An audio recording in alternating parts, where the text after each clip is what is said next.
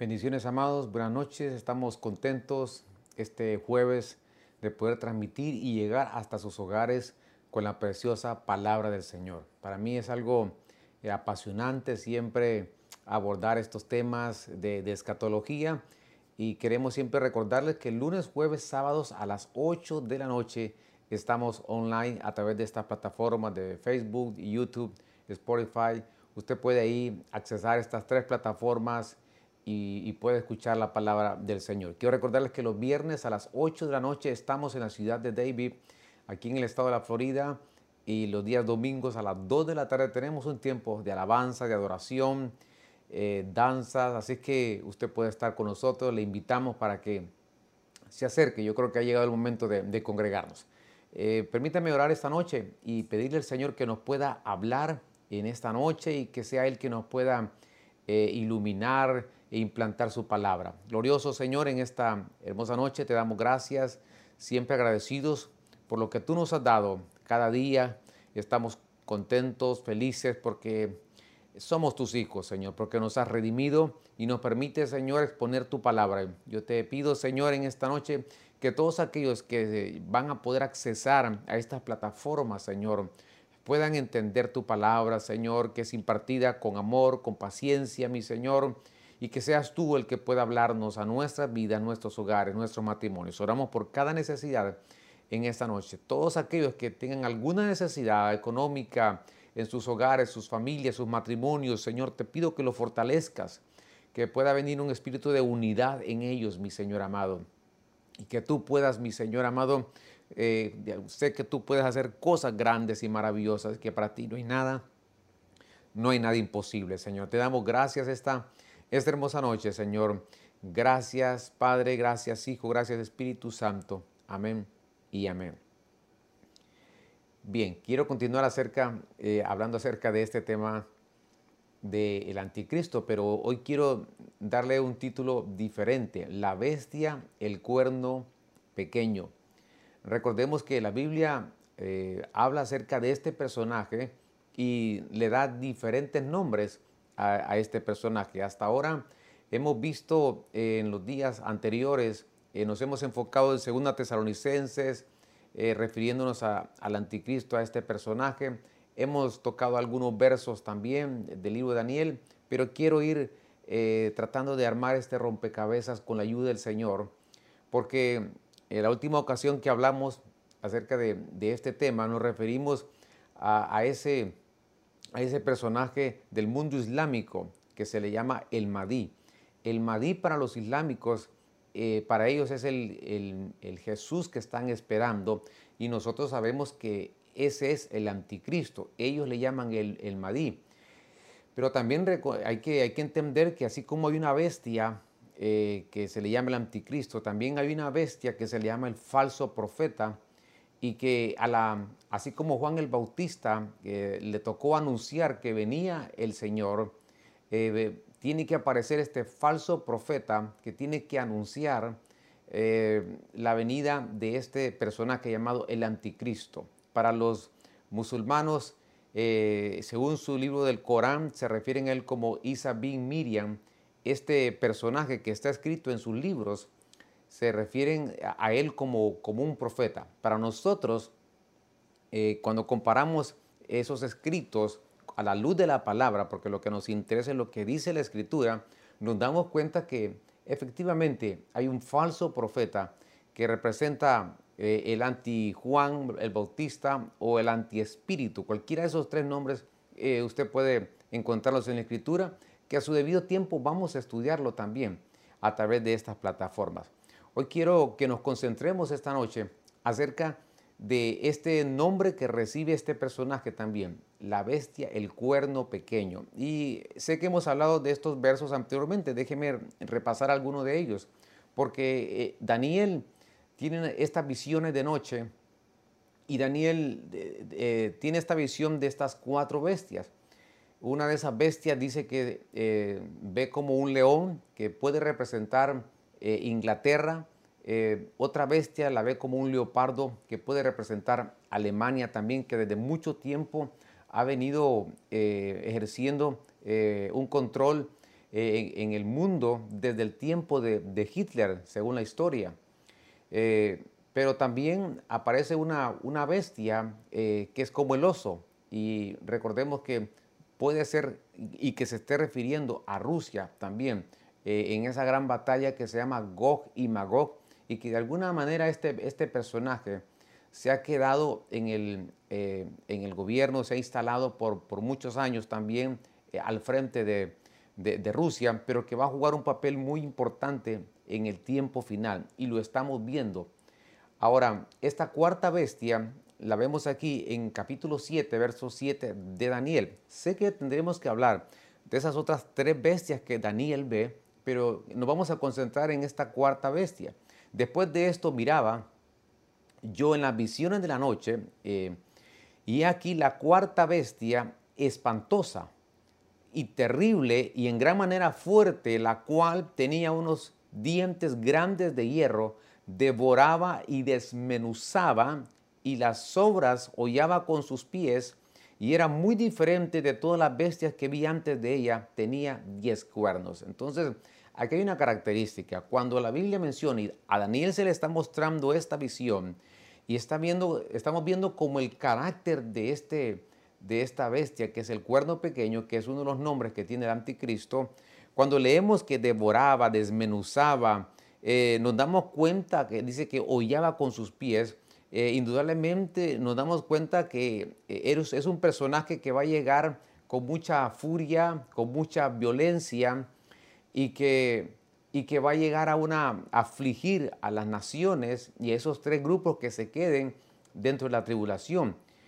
Ahora, es interesante porque aquí habla de diez cuernos. Entonces, estos diez cuernos representan diez gobernantes. Y de, dentro de estos diez gobiernos, que son diez cuernos, de ahí va a salir este cuerno pequeño, el cual representa el anticristo, eh, que, es, eh, que es la bestia. Ahora, la Biblia dice en, el, capítulo 7, verso 24 de Daniel, dice que él va a desarraigar a tres de los diez gobernantes. Entonces, eh, posteriormente estos gobernantes le van a entregar el poder eh, a, esta, a esta bestia. Esto, esto lo puede encontrar usted en Apocalipsis capítulo 17, verso 12 al 13. Eh, anote estas citas porque son un complemento de la enseñanza y que por el tiempo eh, no, hay mucho tiempo para leer tantos versos, pero usted los puede buscar, anotar, que de estos diez cuernos, repito, son diez gobernantes y que de esos diez gobernantes saldrá este cuerno pequeño. Eh, la Biblia habla en estos versos que él se va, a desarraigar a tres de estos diez gobernantes y que al final estos mismos le van a entregar el poder eh, al anticristo. Sin duda alguna, estos gobernantes tienen que tener eh, alguna autoridad, tienen que tener algún poder a nivel político para que puedan darle ese poder al anticristo. Avancemos, porque Daniel ve en la noche, ve esta visión, esos diez cuernos, y de ahí sale este cuerno pequeño, pero qué interesante que Juan también tiene una, una revelación eh, y ve una bestia también con diez cuernos, que hay que colocarlo de forma paralela a lo que ve Daniel y lo que ve Juan, y nos damos cuenta que hay una similitud y que, y que estaban ahí eh, en, esa, eh, en esa relación muy estrecha, mucha similitud de lo que ve Juan y lo que ve Daniel. Apocalipsis 13. Recordemos que el número 13 en la Biblia representa un número de rebelión. ¿No le llama la atención a usted que en el capítulo 13 se refiere y dice, me paré sobre la arena del mar y vi subir del mar una bestia que tenía siete cabezas y diez cuernos. Aquí aparecen una vez más diez cuernos y en sus cuernos diez diademas y sobre sus cabezas un nombre blasfemo. Entonces Juan describe una visión similar a la que ve Daniel y interesante que a esta bestia eh, eh, le van a entregar el gobierno para que gobierne sobre la tierra por tres años y medio, después otros tres años y medio serían por todo siete años completos. Cuando Juan le, le pone el sobrenombre bestia, da a entender el carácter destructor y asesino que tendrá el anticristo. Esto es, esto es eh, importante saberlo porque tanto Daniel como Juan evidencian el carácter de este personaje, el carácter que va a tener, un carácter destructivo, un carácter donde va, realmente será un asesino, donde creará muchas muertes en el tiempo de la tribulación, porque todo aquel que no se someta a su agenda será perseguido por este personaje. Eso sucederá dentro de la tribulación.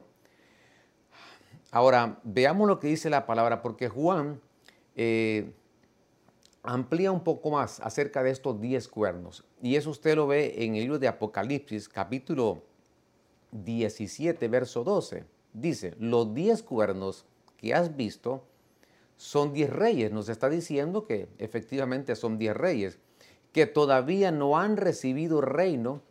Interesante, pero, pero toman autoridad por una hora como reyes junto a la bestia. Estos tienen un solo propósito y entregan su poder y autoridad a la bestia.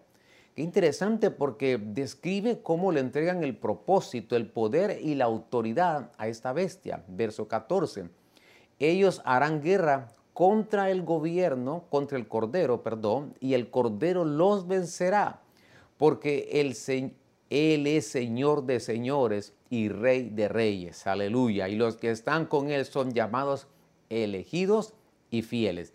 Esto es maravilloso, porque Juan amplía estos diez, eh, estos diez cuernos y, se refieren ahora a diez reyes. Entonces, es interesante porque 10 reyes, actualmente hay 10 monarquías en el mundo, 10 monarquías. Entonces, eh, aquí nos da otra luz, porque de estos 10 cuernos, que son 10 gobernantes, que son 10 reyes, que son 10 monarquías, de ahí saldrá este cuerno pequeño, este personaje. Ahora, eh, le entregan la autoridad, ahí lo dice en el capítulo 17, ¿verdad? Eh, ellos tienen un solo propósito, le entregan el poder, la autoridad, y dice que ellos harán guerra contra el Cordero. ¿Quiénes le harán guerra? Estos, estos gobernantes, estos reyes, le harán guerra, harán guerra contra el Cordero, pero el Cordero los va a vencer. Aleluya. Eso es maravilloso porque estos personajes, estos gobiernos, eh, se van a levantar contra el Cordero.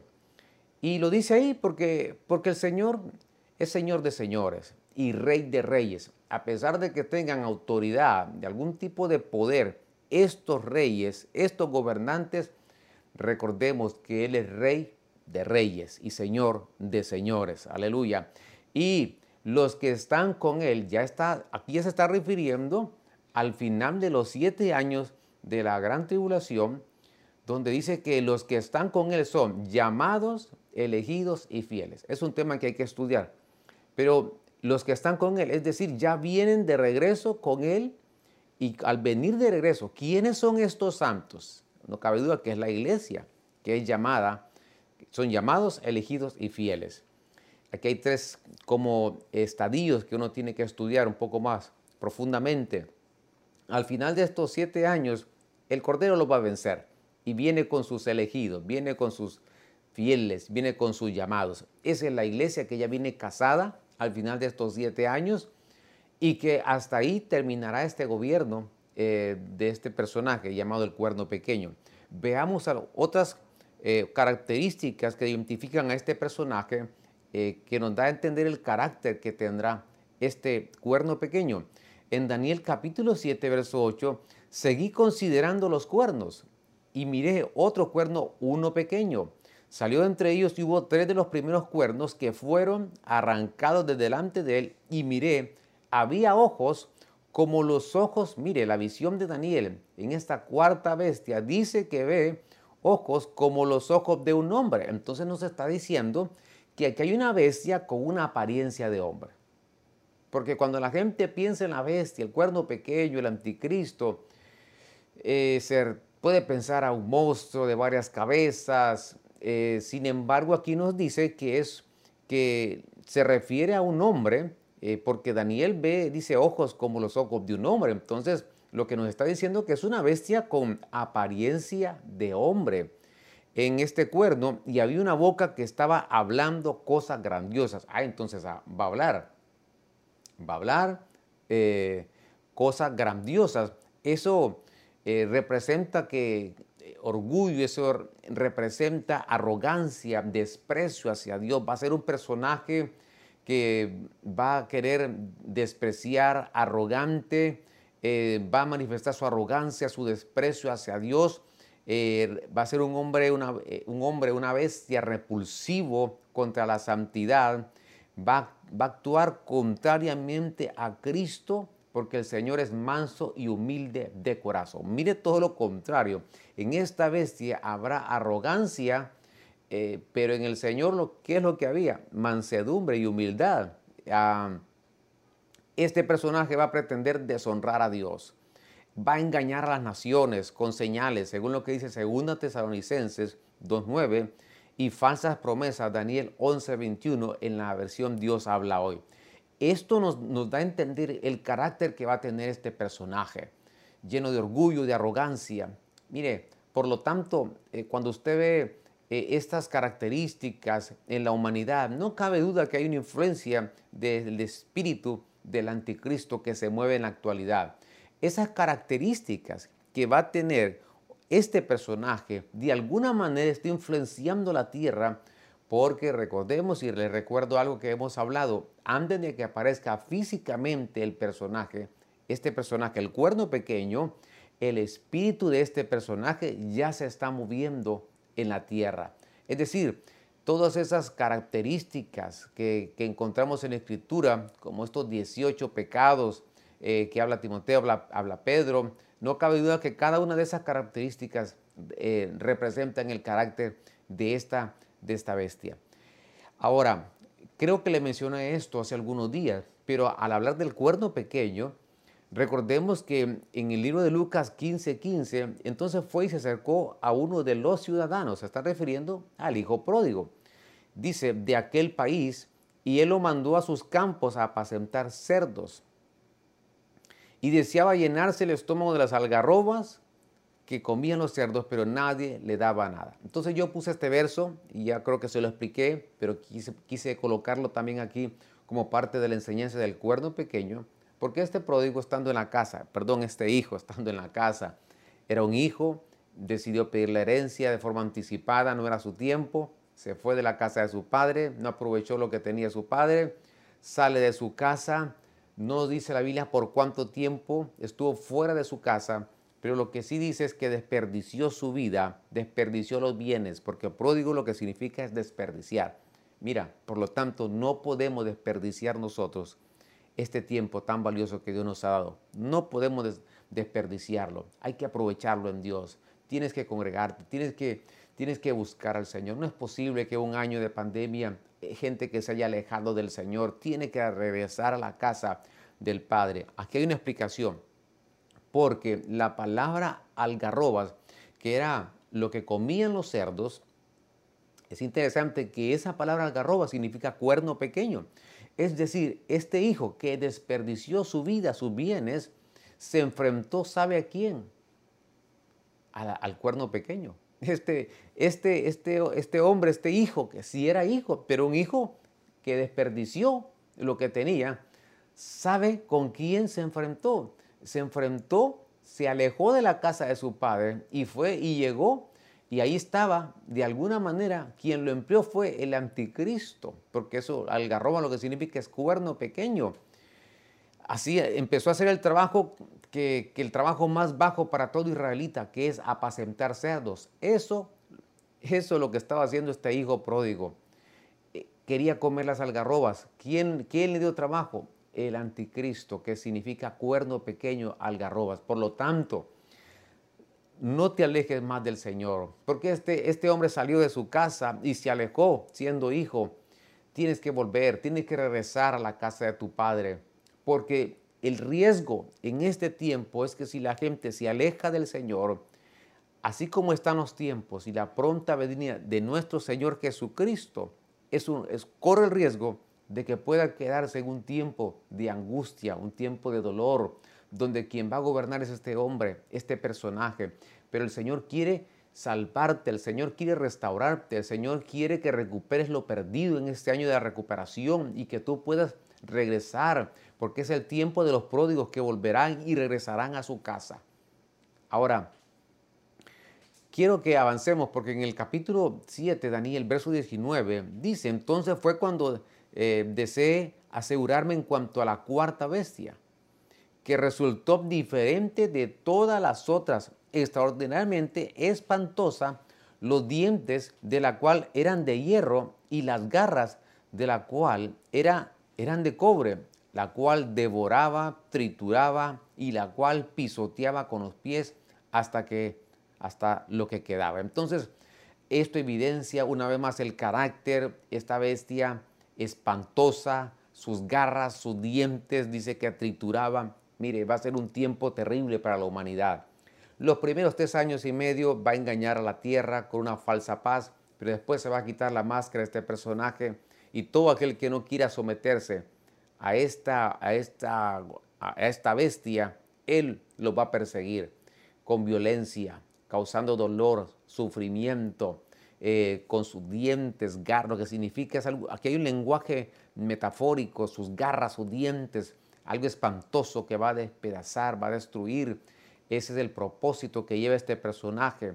Pero Dios hoy quiere que nosotros recibamos su amor para que nadie se quede en este tiempo de angustia que está profetizado en la Escritura y que, y que la palabra del Señor habla que el Señor lo va, lo va a cumplir.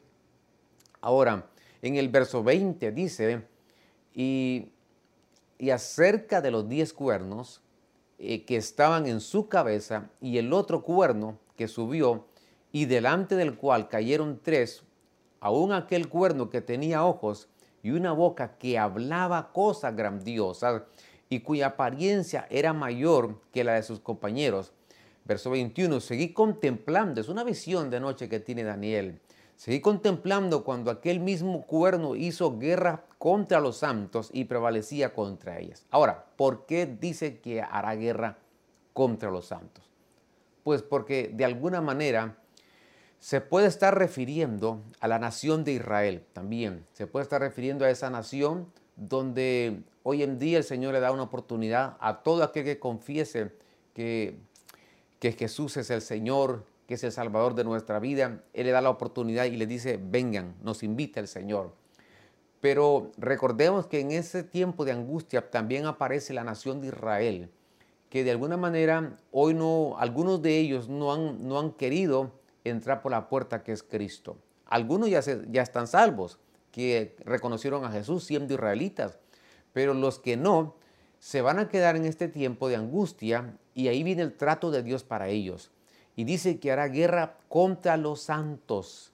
También se puede referir a esta parte de la iglesia que definitivamente se va a quedar en un tiempo de angustia donde no quisieron eh, permanecer en el Señor, como dice la carta de los tesalonicenses. No quisieron permanecer, eh, le dieron la espalda a Dios, cayeron en una apostasía y bueno, quedaron vivos, pero que llegan a este tiempo de, angustia de siete años y ahí comienza la guerra. ¿Por qué? Porque va a haber una persecución. Este cuerno pequeño lo va a perseguir porque aquellos que ya entraron salvos de pronto se van a dar cuenta que debieron de aprovechar su tiempo mientras estaban en la tierra, en, en, el tiempo de la gracia, del amor de Dios, y descuidaron su fe. Entonces hay una guerra de este personaje, el cuerno pequeño contra ellos, contra estos santos. Ahora, usted me dirá, eh, pastor, yo tengo, eh, parece que estoy en batallas, en luchas. Sí, probablemente las tenemos, hemos pasado eh, y, algunas veces pasamos por esas situaciones donde tenemos que emplear, ser, ser valientes, esforzados, tenemos batallas en nuestra vida. Sin embargo, la Biblia dice, muchas son las aflicciones del justo, pero que de todas ellas el Señor nos va a librar. ¿Cuántos decimos amén esta noche? De todas ellas el Señor nos va a librar.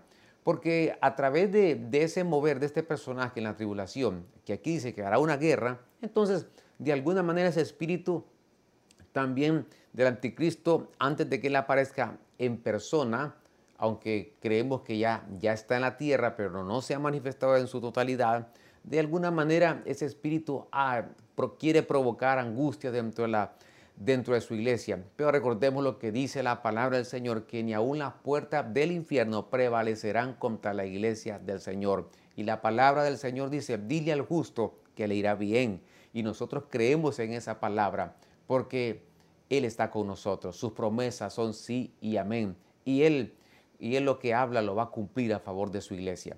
En el verso 25, en el capítulo 7 Daniel dice, y él proferirá palabras contra el Altísimo y afligirá, mire una vez más, a los santos del Altísimo e intentará cambiar los tiempos.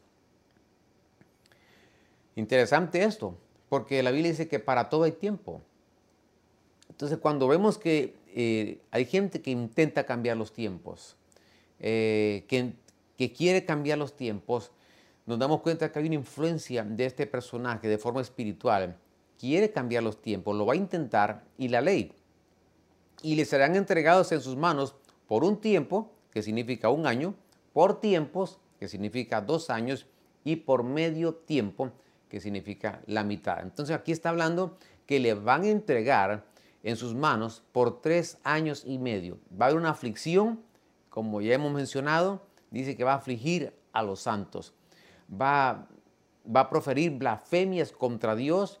Verso 26, pero el tribunal eh, se sentará para juzgar y su dominio le será quitado, aniquilado y destruido para siempre. Aleluya. Esto es temporal. Este personaje va a estar de forma temporal en la tierra por siete años, pero que al final dice la palabra del Señor que Él lo va a destruir con el resplandor de su venida. Aleluya. Con su resplandor lo va a destruir. Entonces, el anticristo, ¿qué va a hacer? Va a anunciar blasfemias, negando al Padre, negando al Hijo, eh, para que los hombres le adoren. Y bueno, entonces, ¿qué es lo que ha buscado siempre él? Adoración. Eh, los enemigos de Dios siempre han buscado adoración. Y esto es lo que él va a buscar este personaje, que le adoren, que las naciones, que los que se queden en este tiempo eh, se puedan inclinar ante Él y le adoren.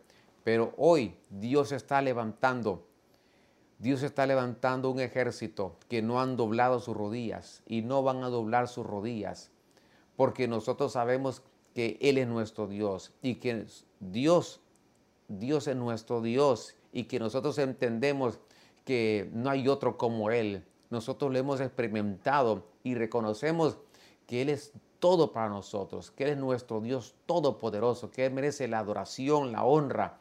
Por eso es muy importante, es muy importante que usted pueda entender esto. Cuidado con la idolatría, cuidado con caer en la idolatría, porque este personaje lo que busca es que le adoren. E, este personaje eh, lo que busca es que, sea idolatrado eh, por las naciones, por aquellos que sean gobernados por él.